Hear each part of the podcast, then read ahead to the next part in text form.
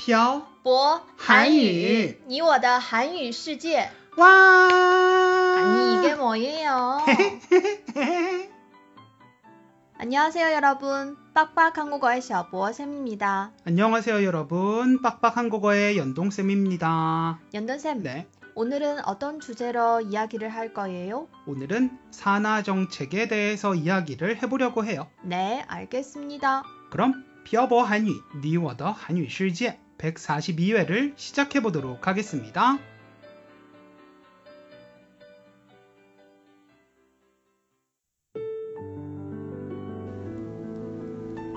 跟朴博学韩语，请在淘宝搜索店铺“朴博韩语”查看课程详情。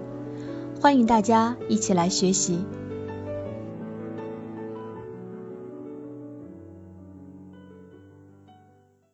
태태 씨, 네, 연돈쌤. 지난달 말에 인터넷에서 한 기사를 봤어요. 어떤 기사요? 중국에서 더 이상 산하 제한을 하지 않는다는 기사요. 맞아요. 저도 봤어요. 그래서 오늘은 산하 제한에 대해서 얘기해 보려고 해요. 산하 제한에 대해서 이야기할 게 뭐가 있어요? 산하 제한은 왜 하는 거고 한국은 언제 산하 제한을 했었고 산하 제한의 후폭풍 이런 거에 대해서 이야기를 해보려고 해요. 알겠습니다. 오늘 내용은 좀 어려울 수도 있겠네요. 음, 제 생각도 그래요. 항상 쉬운 내용만 할 수는 없죠. 그럼 시작해 볼까요? 네. 일단 산하 제한을 왜 하는지 이야기해 볼게요. 태태 씨는 왜 한다고 생각해요? 사람이 너무 많아서 하는 거 아닐까요? 사실 제가 한참 공부를 할때 음. 인구와 한 나라의 발전에 대해서 연구하려고 했었던 적이 있어요. 그게 이번 주제랑 무슨 상관이에요? 제가 잘 아는 분야라는 소리죠. 하여튼 이건 경제학을 전공하면 꼭 배우는 내용이에요.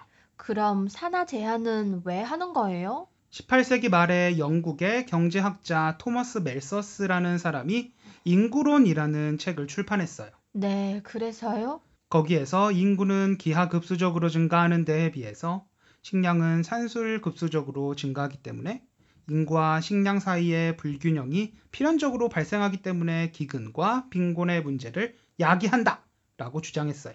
네? 기하급수? 산술급수?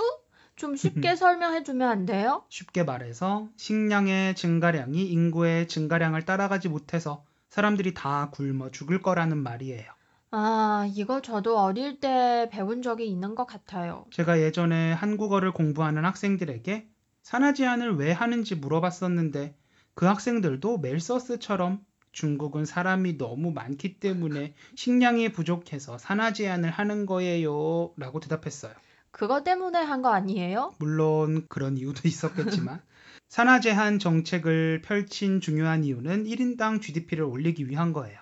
그건 무슨 말이에요? 이건 경제학 교과서에 나오는 건데 자세히 얘기하면 어려울 것 같으니 아주 쉽게 말씀드릴게요. 네. 아마 제가 이해할 정도로 쉽게 말씀해 주시면 다른 분들도 이해하실 거예요.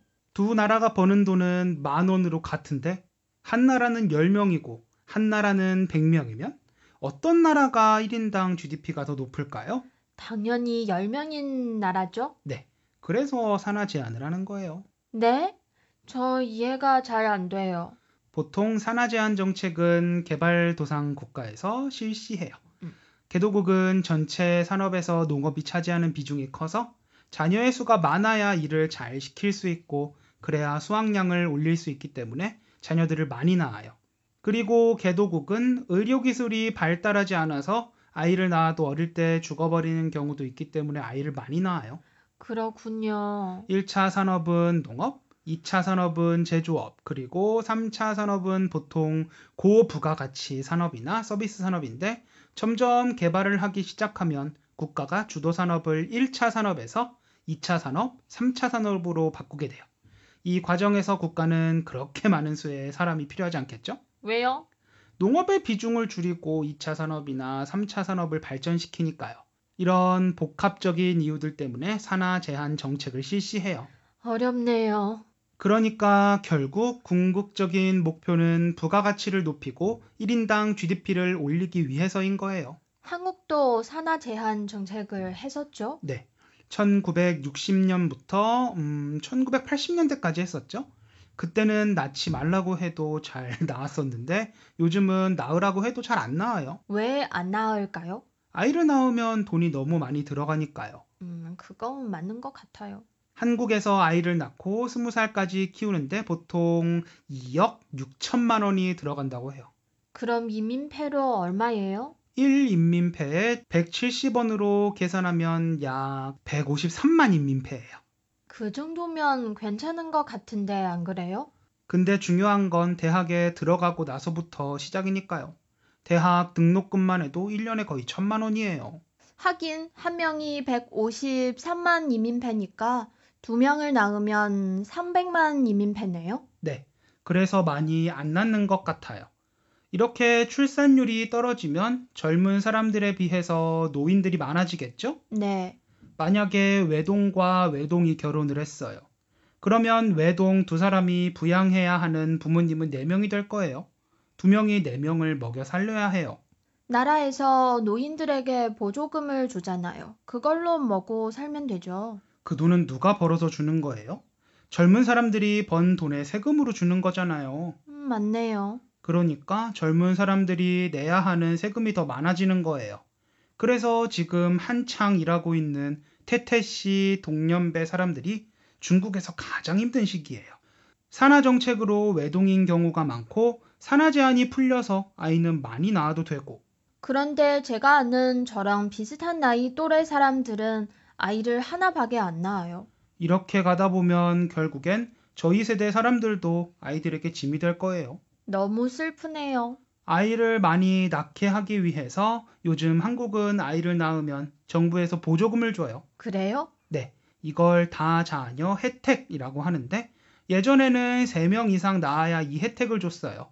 그런데 요즘은 2명 이상의 자녀를 낳으면 정부에서 이 다자녀 혜택을 준대요. 어떤 혜택을 줘요? 지역마다 혜택이 조금씩 다르기는 하지만 전기요금, 도시가스비, 난방비, 상하수도 요금을 할인해주고 주택을 구입할 때 대출을 받으면 금리를 할인해주고 KTX를 탈 때 할인을 해주기도 하고 의료비, 교육비 등을 지원해준대요.